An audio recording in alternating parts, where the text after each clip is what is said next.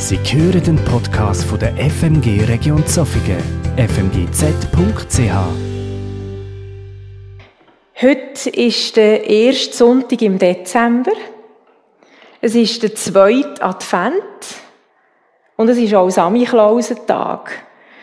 Das ist, wo unsere Kinder noch kleiner waren, eine recht aufregende Sache gewesen. Vor allem, wenn man den Sammy Klaus begegnet hat. Und vielleicht auch, wenn es ein in einem persönlicheren Rahmen war, ist ja das Besondere so bei uns in, der, in dieser Gegend auch traditionell, dass der Sammy Klaus eben nicht nur anspricht, was man gut macht, sondern die grosse ähm, Aufregung ist ja, was weiss der eben vielleicht auch, was ich nicht gut mache. Und man hofft, er weiss das möglichst nicht so, weil das ist recht beschämend, wenn da Sachen ans Tageslicht kommen, wo man eigentlich lieber würde verstecken und so finde ich, eigentlich passt das Thema von heute Morgen. Ich übernehme Verantwortung für meine Schattenseite in vielerlei Hinsicht zu diesem Tag.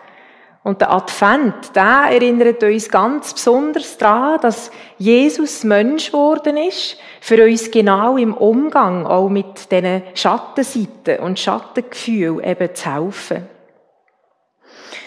Schattenseite, das steht für so, sage jetzt, dunkle Seiten in uns. So, oder auch einfach das verborgene Ich. Das, wo wir am liebsten möchten, dass das niemand von uns sieht.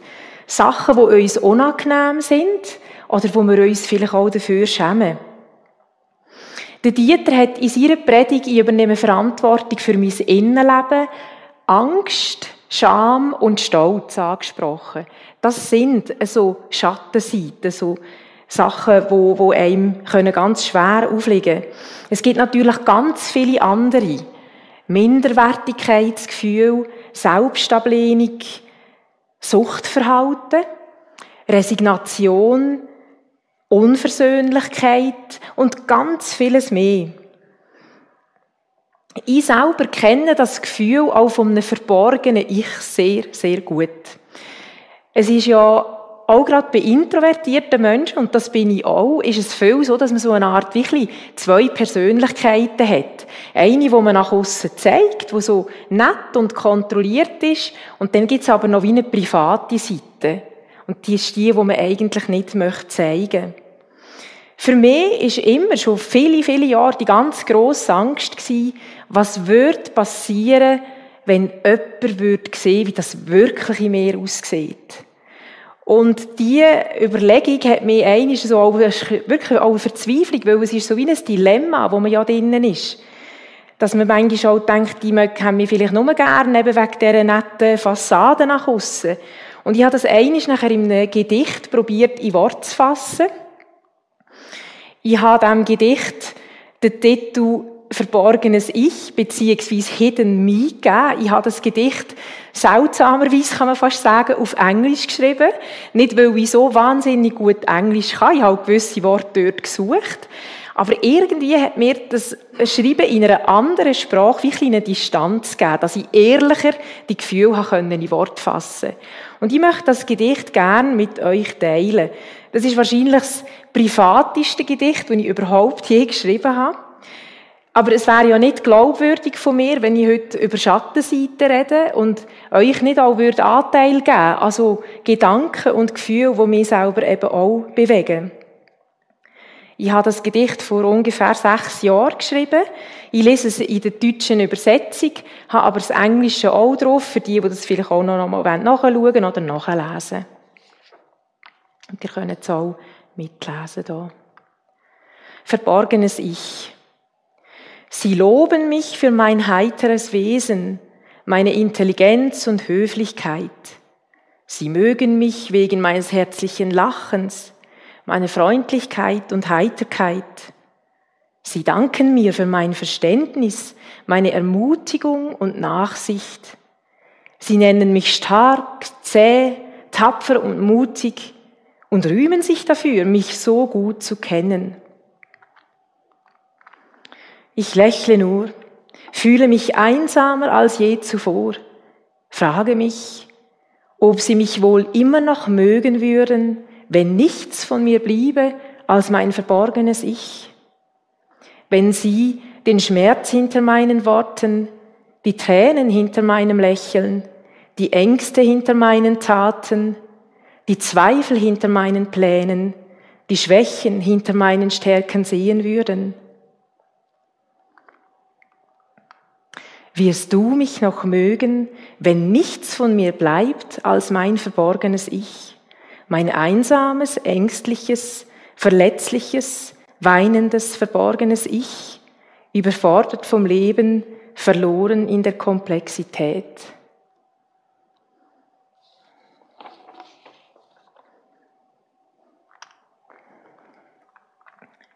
Ich habe mich gefragt, was würde passieren, wenn wir uns gegenseitig mehr von unseren verborgenen Ichs würden zeigen? Ich vermute, dass neben allem Schmerzhaften auch extrem viel Gutes würde passieren. Dass sich unser Blick füreinander würde verändern und uns viel bewusster wird, dass wir einfach alles Menschen sind mit Geschichten, Prägungen, Verletzungen, ähm, gewissen Persönlichkeitsstrukturen, mit Gefühl von der Hilflosigkeit. Wenn wir uns nur immer die Sonnenseite zeigen, dann kann das ganz viel Distanz schaffen und Raum für Missverständnis, wo wir einem anderen gar nicht die Chance geben, zu verstehen, warum ich jetzt vielleicht so und nicht anders reagiere. Letztlich ist das Leben doch an gewissen Punkten für uns alle eine Herausforderung und sogar eine Überforderung. Wir brauchen Hilfe gegenseitig untereinander, aber auch die Hilfe vom lebendigen Gott. Weil noch wenn ich mein Ich so gut wie ich verstecken kann, einer sieht es immer. Und das ist Gott selber. Und er möchte uns helfen, aus so einer inneren Verzweiflung und Einsamkeit einen Ausweg finden. Dass wir Schattenseiten haben, das ist völlig normal, das ist menschlich.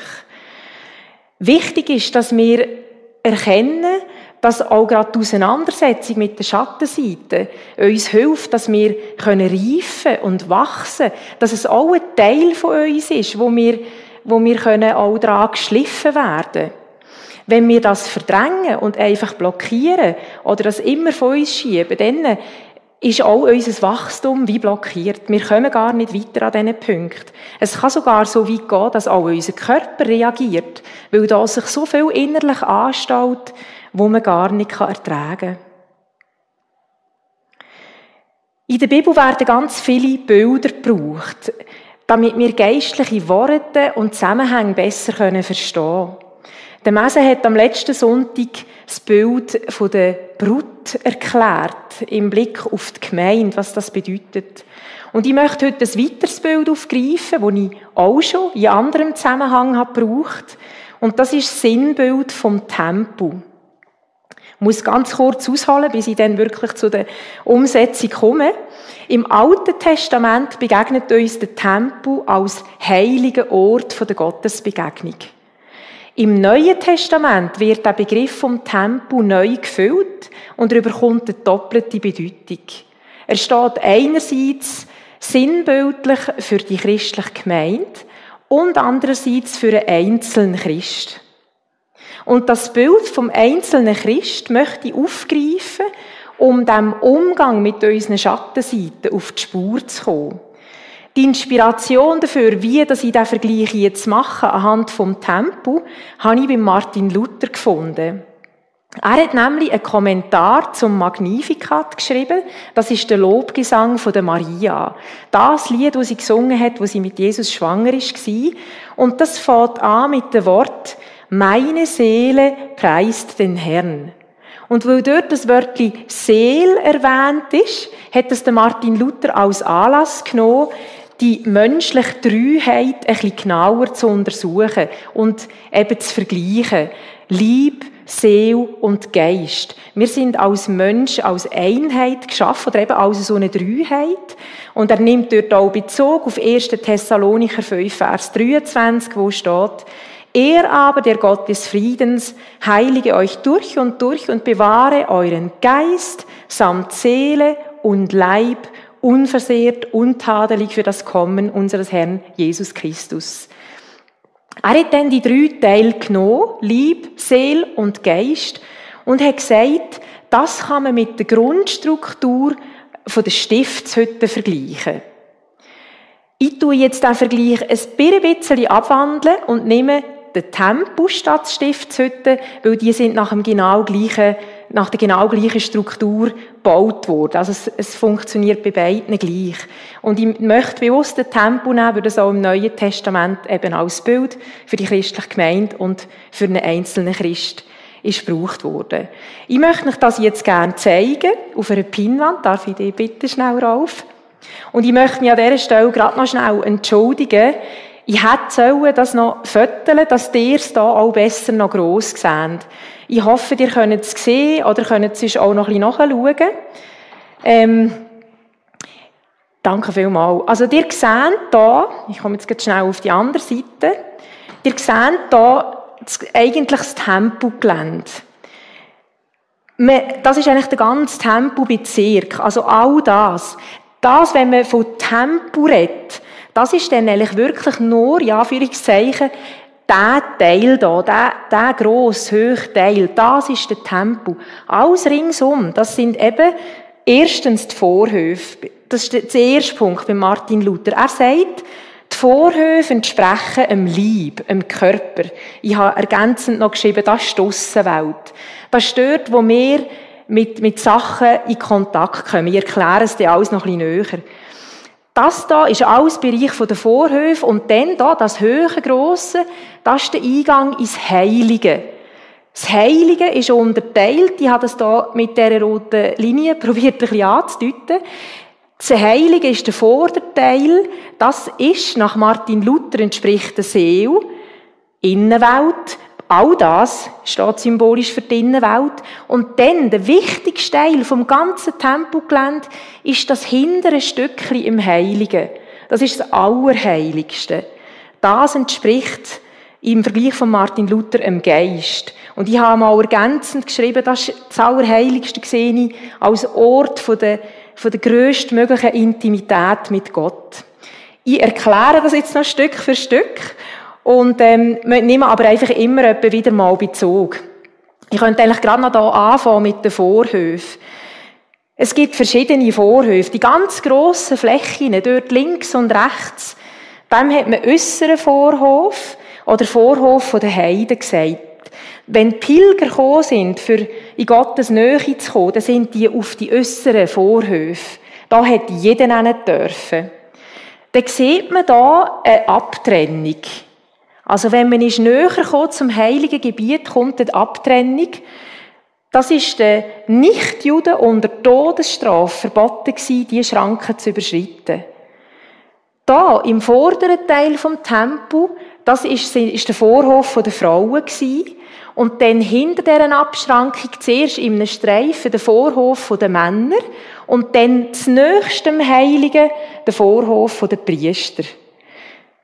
Das ist alles heiliges Gelände Und je näher man als Heilige gekommen ist, desto höher hat auch die rituelle Reinheit müssen sein. Also das jetzt einfach nochmal, wenn wir jetzt die Vorhöfe als erstes noch kurz übertragen, die Vorhöfe sind auch in unserem menschlichen Leben, sage ich jetzt mal, einfach so die Bereiche, wo wir nach außen mit Menschen im Kontakt stehen. Sei das der Arbeitsplatz, sei das ähm, irgendwo Freundeskreise, sei das die Kirche, was auch immer. Das ist so der Ort oder auch die Nachbarschaft. In der Vorhöfe von unserem Leben sind wir sichtbar. Es ist im Tageslicht, man sieht. Das steht für das, was andere an uns sehen. Es steht aber auch für das, wo wir einander auch etwas vormachen können. Wo wir bestimmen können, was soll jetzt der andere wirklich von mir sehen. Und dann wenn wir eben zum Heiligen kommen, das ganze Heilige, inklusive Allerheiligstes, symbolisiert Sinnenleben. Der Tempel als Gebäude an sich, das ist leicht, das ist leicht erhöht gewesen, hat nur von Priestern dürfen betreten werden. Es hat einen mächtigen Eingang gehabt und die einzige Lichtquelle, im Tempel, also im Heiligen dort, ist der siebenarmige Leuchter gewesen. Das war die einzige Lichtquelle gewesen. Anders als in den Vorhöfen vom Leben wo das sichtbare Verhalten bei Tageslicht im Vordergrund steht, beschreibt jetzt das Heilige das, was für andere Menschen nicht sichtbar ist. Das menschliche Innenleben, unsere Gedanken und Gefühle. Da werden Entscheidungen getroffen, wo in der Folge nach außen hin sichtbar werden. Es hat alles, was im Innenleben passiert, immer direkte Konsequenz im Sichtbaren. Der Martin Luther hat gesagt, dass, dass die Lichtquelle im Heiligen ist eingeschränkt war, ist auch wie ein Sinnbild für unser menschliches Leben. Bei uns ist es eben vielleicht im Innenleben manchmal auch ein bisschen düster. Vieles ist unterschaubar und wir sind auf göttliche Erleuchtung angewiesen. Es gibt auch Psalmstellen, wo zum Beispiel steht, wer kennt die verborgenen Winkel von unserem Herz, wenn nicht der lebendige Gott? Zum Beispiel Psalm 44, 22. Oft sind wir so beschäftigt vom ganzen Treiben in den Vorhöfen von unserem Leben, dass wir unser Innere vernachlässigen. Dass wir das einfach auf die Seite schieben und denken, nein, da mag ich mich jetzt nicht drum kümmern. Vielleicht ist es auch einfach, einfach wichtig, mal zu überlegen, wie geht es mir denn innerlich überhaupt? Was, was bewegt mich, was beschäftigt mich? Wie kann man das herausfinden? Auch da gibt uns die Bibel klare Hinweise. Es ist wichtig, dass wir auf einmal mit unserer Seele, eben symbolisch für das Heilige, ins Gespräch kommen. Leset mal in den Psalmen. Dort wird die Seele immer wieder direkt angesprochen. Ein Beispiel, Psalm 42, Vers 6. Warum bist du so bedrückt, meine Seele? Also dort reden Korachiter in diesem Fall mit der Seele. Warum stöhnst du so verzweifelt? Warte nur zuversichtlich auf Gott. Psalmen sind voll von Zweigesprächen mit der eigenen Seele. Wann hast du das letzte Mal deine Seele gefragt, wie geht's dir? Warum bist du so bedrückt? Das Entscheidende an diesem Fragen und mal rausgespüren und in sich hineinlassen, ist im ersten Schritt, man darf die Gefühle einfach wahrnehmen. Die Seele der Psalmisten ist bedrückt, verzweifelt, erschrocken, belastet, traurig, erschöpft. Sie stöhnt, sie sehnt sich nach Gott und vieles mehr. Genauso die Gefühlspaletten, die wir ja alle in uns haben. Lehr genau hinlassen und auch ernst nehmen, was in deiner Seele und in deinem Inneren vor sich geht. Spür in dich hinein und gib diesen Gefühl Raum. Aber es geht nicht darum, dass wir in dieser Gefühlsempfindung drin bleiben stecken, sondern das Zweigespräch mit der Seele hat immer zum Ziel, dass die Seele wieder aufgefordert wird, sich diesen Gefühl nicht willenlos hinzugeben, sondern eben den Blick auf Jesus zu richten. Auf den, auf einen lebendigen Gott, wo die Seele, die müde Seele wieder erquicken und stärken, erfrischen oder Ruhe und Frieden finden. Und da damit sind wir jetzt beim Herzstück von heute Morgen. Das passiert im Allerheiligsten. An dem Ort, wo sich unser Geist mit Gottes Geist auf die engste Art und Weise, die überhaupt vorstellbar ist, verbindet. Zuerst noch zum historischen Hintergrund quasi. Das Allerheiligste hat als eigentliche Wohnung von Gott gegolten. Also das ganze Ringsum ist nur wegen dem Allerheiligsten, wegen dem Ort, wo Gott wohnt. Es ist der Ort von seiner unsichtbaren göttlichen Gegenwart gewesen. Es ist durch einen ganz schweren Vorhang, der habt das, glaube ich, vorher gesehen, nach hinten dort abtrennt vom, also abtrennt zum Heiligen. Und nur einmal im Jahr hat der hohe Priester das Allerheiligste dürfen betreten. Am Yom Kippur, am grossen Versöhnungstag. Und er hat dort im Allerheiligsten stellvertretend für all die Pilger, die dort auf dem Platz waren, alle in den Vorhöfen, Sündenvergebung für die erwirkt vor Gott.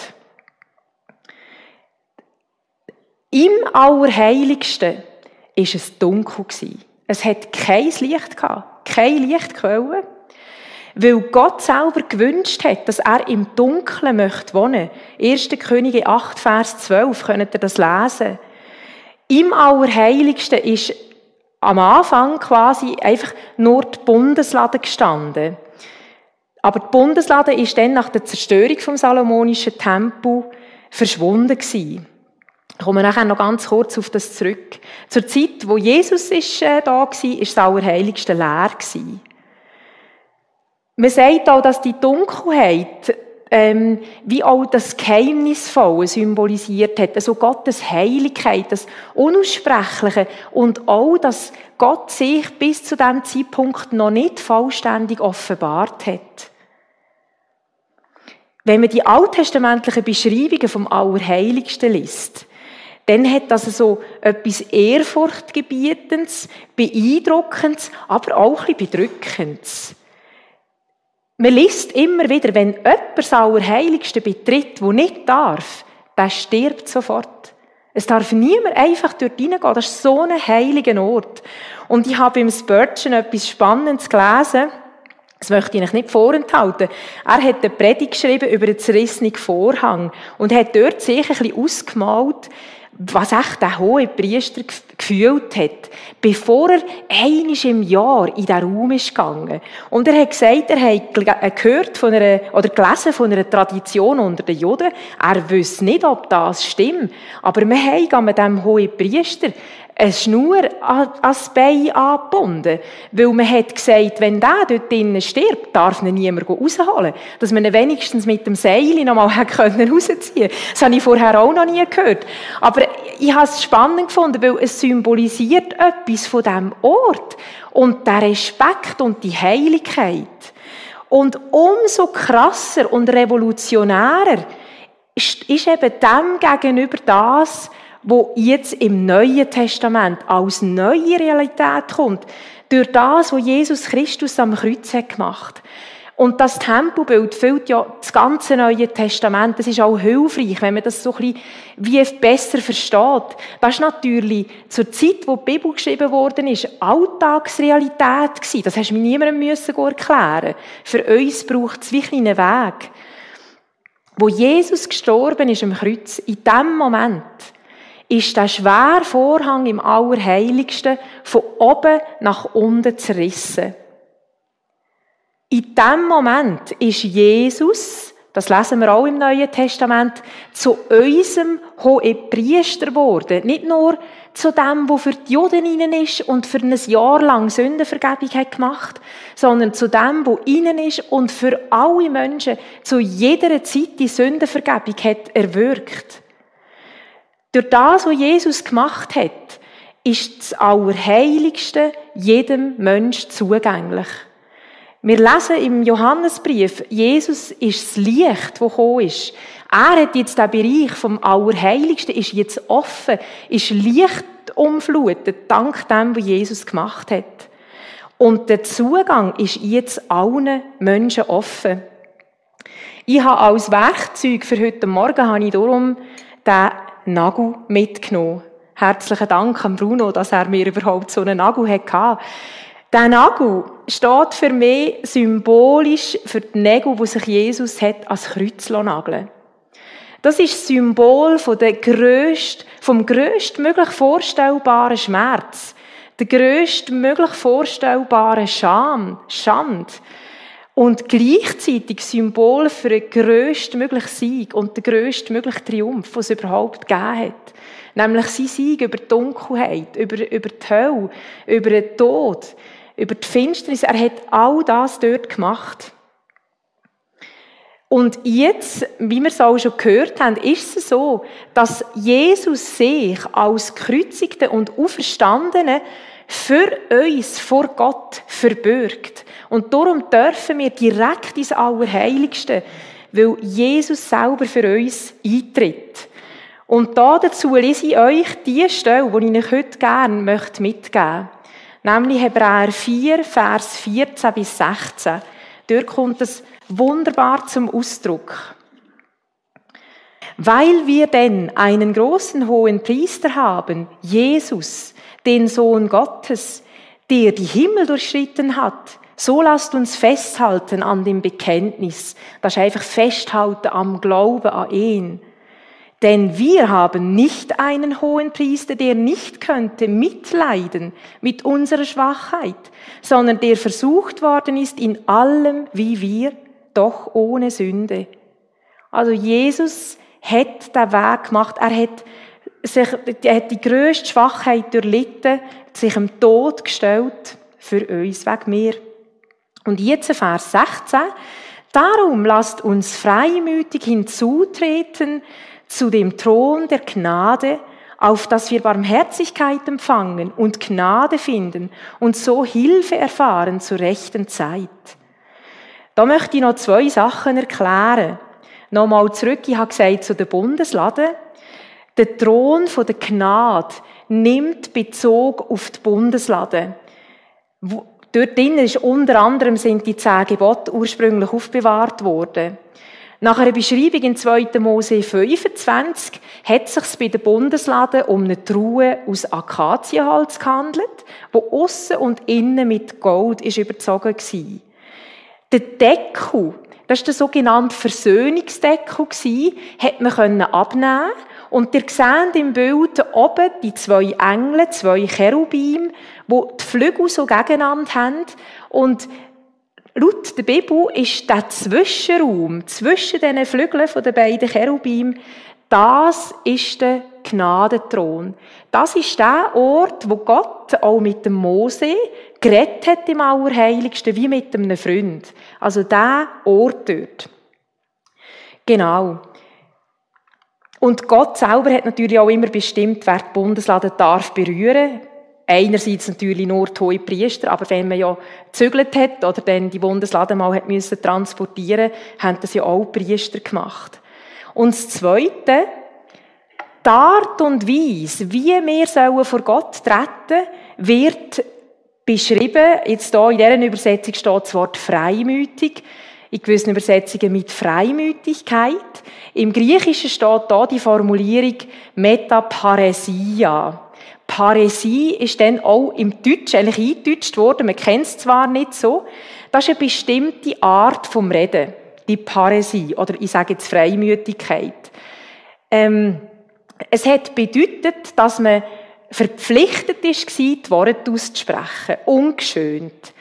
Wer Paräsie gelebt hat, der, der ist sich immer bewusst gewesen, dass sein Gegenüber ihm höher gestellt ist. Und darum hat es auch mega viel Mut gebraucht, ehrlich zu sein. Weil wenn das, was ich sage, meinem Gegenüber nicht gefällt, dann kann er mich bestrafen. Es kann mir meinen Ruf kosten, vielleicht sogar mein Leben. Dass ich jetzt genau an dieser Stelle stehe, dass wir mit dieser Freimütigkeit vor Gott treten sollen, das berührt mich auf doppelte Art. Das Erste, was mich berührt, ist einfach schon nur die Tatsache, auch wenn ihr das im Hinterkopf habt, was vorher war, dass jetzt einfach steht, komm hin, gang hin, gang ins Allerheiligste mit all dem, was du versteckst, was dich bedrückt. Tu dich nicht vor Scham verstecken. Auch in der Schöpfungsgeschichte bei Adam und Eva, die haben sich vor Gott schuldig gemacht und sie haben sich versteckt. Aber nicht aus Schuldbewusstsein, sondern aus Scham. Und die Scham ist die, die uns davon abhalten dass wir in Gottes Gegenwart kommen. Wenn ich bei mir denke, jetzt habe ich schon wieder versagt, jetzt habe ich das schon wieder schlecht gemacht, jetzt bin ich schon wieder, meine Vorsätze, alle sind schon wieder weg. Ich schäme mich vor Gott. Ich kann, ich kann doch nicht, ich schaffe das gar nicht. Ich bin, viel, bin zu wenig geistlich, bin zu wenig so. Scham wird uns davon abhalten, in Gottes Gegenwart zu kommen. Und der Find will nichts lieber, als dass das gelingt. Dass wir ja nicht den Kraftort betreten. Es gibt keinen mächtigeren Kraftort auf dieser Welt als das Allerheiligste. Weil genau dort ähm, können wir erneuert werden kann unser Denken umgewandelt werden, so wie in diesem wunderbaren Lied, das ihr gesungen habt, oder? Dass wir können anfangen glauben, was Gott wirklich über uns sagt und dass wir merken, das ist entscheidend, nicht das, was ich denke oder was andere Menschen sagen. Wir sollen zu ihm kommen und nicht nur kommen und einfach sein, sondern wir sollen freimütig aussprechen, was uns auf dem Herz liegt. Probiert das in Wort zu fassen. Probiert Gott gegenüber auszusprechen, was eure Seele bedrückt. Das ganz Versteckte, das ihr mit niemandem würdet teilen, sprecht das mutig vor ihm aus. Und das Zweite, wo mich unglaublich auch berührt hat in der letzten Zeit wieder, ist, was mich erwartet dort und wer mich erwartet. Ich habe vorher gesagt, das Ausüben von dieser Freimütigkeit hätte gefährlich sein weil das Gegenüber hätte mich bestrafen können. Das Recht hat Gott eigentlich ja auch. Aber weil Jesus für mich bürgt, kann ich vor ihn kommen und es stehen drei Sachen, die ich im Allerheiligsten empfangen kann. Laut Hebräer 4, Vers 16. Ich werde empfangen Barmherzigkeit, Gnade und Hilfe. Ist es nicht unglaublich? Wir können mit all dem, wo wir uns manchmal selber so bedrücken, auch mit, unserem, mit den schmerzlichsten inneren Abgründen vor Gott treten und dürfen Barmherzigkeit, Gnade und Hilfe erwarten. Dort, wo wir an Grenzen kommen und nicht weiter wissen. Du kannst vor Gott treten mit all deiner Scham, mit all deiner Schuld, mit deinem Dickschädel, mit deiner Unversöhnlichkeit, mit allem, wo du bist, mit all deinen Facetten, deinen Sonne- und Schattenseiten und darfst von ihm empfangen. Im Allerheiligsten wartet nicht ein strafender Richter auf dich. Im Allerheiligsten wartet die Retter, die Befreier, die Freund und Helfer. Und weil Jesus all die Schatten stellvertretend auf sich genommen hat, darf ich erfahren, was es bedeutet, frei zu werden. Nicht aus meiner eigenen Kraft, sondern aus seiner göttlichen Kraft heraus. Teresa von Avila soll einig gesagt haben, hätte ich früher erkannt, was ich jetzt weiß, dass der winzige Palast meiner Seele einen so großen König beherbergt, dann hätte ich ihn nicht so häufig darin allein gelassen. Mir selber wird auch immer mehr bewusst und da bin ich auch mit in einem Übungsfeld drin, dass es nichts Wichtigeres gibt in meinem Leben, als immer wieder den Ort von Gottes Nähe zu suchen, das Allerheiligste. Dass ich von ihm geprägt werde, in der Teufel von meinem Sein. Auch gerade mit meinen Knörz vielleicht manchmal, oder auch eben mit, mit dem Verletztsein, oder mit, mit, äh, mit einfach der Grenze oder der Kraftlosigkeit, dass ich dort bei ihm im Allerheiligsten von ihm kann lernen und auch Korrekturen empfangen, dort, wo es nötig ist. Vielleicht fragst du jetzt ja, aber was heisst das konkret, ganz konkret in meinem Alltag? Du kannst das überall machen, du kannst das jederzeit machen, weil wenn wir Tempo sind, lebt Gottes Geist. Wenn wir mit Jesus unterwegs sind, lebt Gottes Geist in unserem Herz. Das Allerheiligste ist in uns innen. Aber es bedeutet, dass ich mir in meinem Alltag Moment schaffe, vom Innehalten, wo ich mal alles weglege und sage, jetzt konzentriere ich mich einfach auf die Begegnung mit dem lebendigen Gott. Also, wo, wo ich mich durch nichts stören und wirklich parat bin, ihm zu begegnen. Es kann auch helfen, wenn man ein Wort aus der Bibel vielleicht als Einstieg nimmt oder ein Lied singt. Auch das kann einem in die Gegenwart von ihm bringen. Es kann auch helfen, wenn man für sich so fast ein bisschen wie ein Ritual macht, vielleicht einen bestimmten Stuhl, wo man einmal drauf hockt, oder eine bestimmte Runde, wo man das geht, laufen. Oder man kann das auch beim Autofahren machen. Man kann das eigentlich immer und überall machen. Das ist ja das Gewaltige. Wir müssen nicht mehr tagelang, wochenlang beschwerlich neu pilgern und schlussendlich in irgendeinem Vorhof, ich geht's im Vorhof, also gut, jetzt als Nicht-Jüdin wäre ich da, als Jüdin dürfte ich Vorhof der Frauen. Darum steht ja in den Psalmen so viel, ich bin so glücklich, in den Vorhof zu sein, weil der Vorhof ist die grösste, möglichst Nähe zu Gott gewesen. Nur die Priester haben noch weiter können. Aber in den Vorhof sein heisst, ich bin so nah, wie es nur geht. Und wir haben Zugang zum Allerheiligsten. Es ist ganz beeindruckend. Das, was mich bewegt hat, ist auch die Vorstellung, dass Gottes Geist im Herz von diesen Menschen wohnt, die ihm nachfolgen. Das sprengt meine Vorstellungskraft, sage ich Ihnen ganz offen.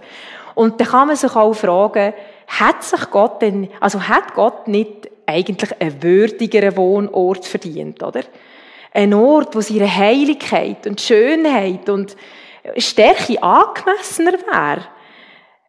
Weil der Wohnort, wo wir Menschen ihm zur Verfügung stellen können, bei aller Mühe, die wir uns geben, lässt zu wünschen übrig. Für so viel Heiligkeit. Und das ist sich auch der Paulus bewusst gewesen, wo er den Christen in Korinther erklärt hat, wir allerdings sind für diesen kostbaren Schatz, der uns anvertraut ist. Da ist eben alles gemeint, was Jesus gemacht, ist, äh, gemacht hat. Sind wir nur wie zerbrechliche, wörtlich tönerne Gefäße. Denn es soll deutlich werden, dass die alles überragende Kraft, die in unserem Leben wirksam ist, Gottes Kraft ist und nicht aus uns selbst kommt. 2. Korinther 4, Vers 7.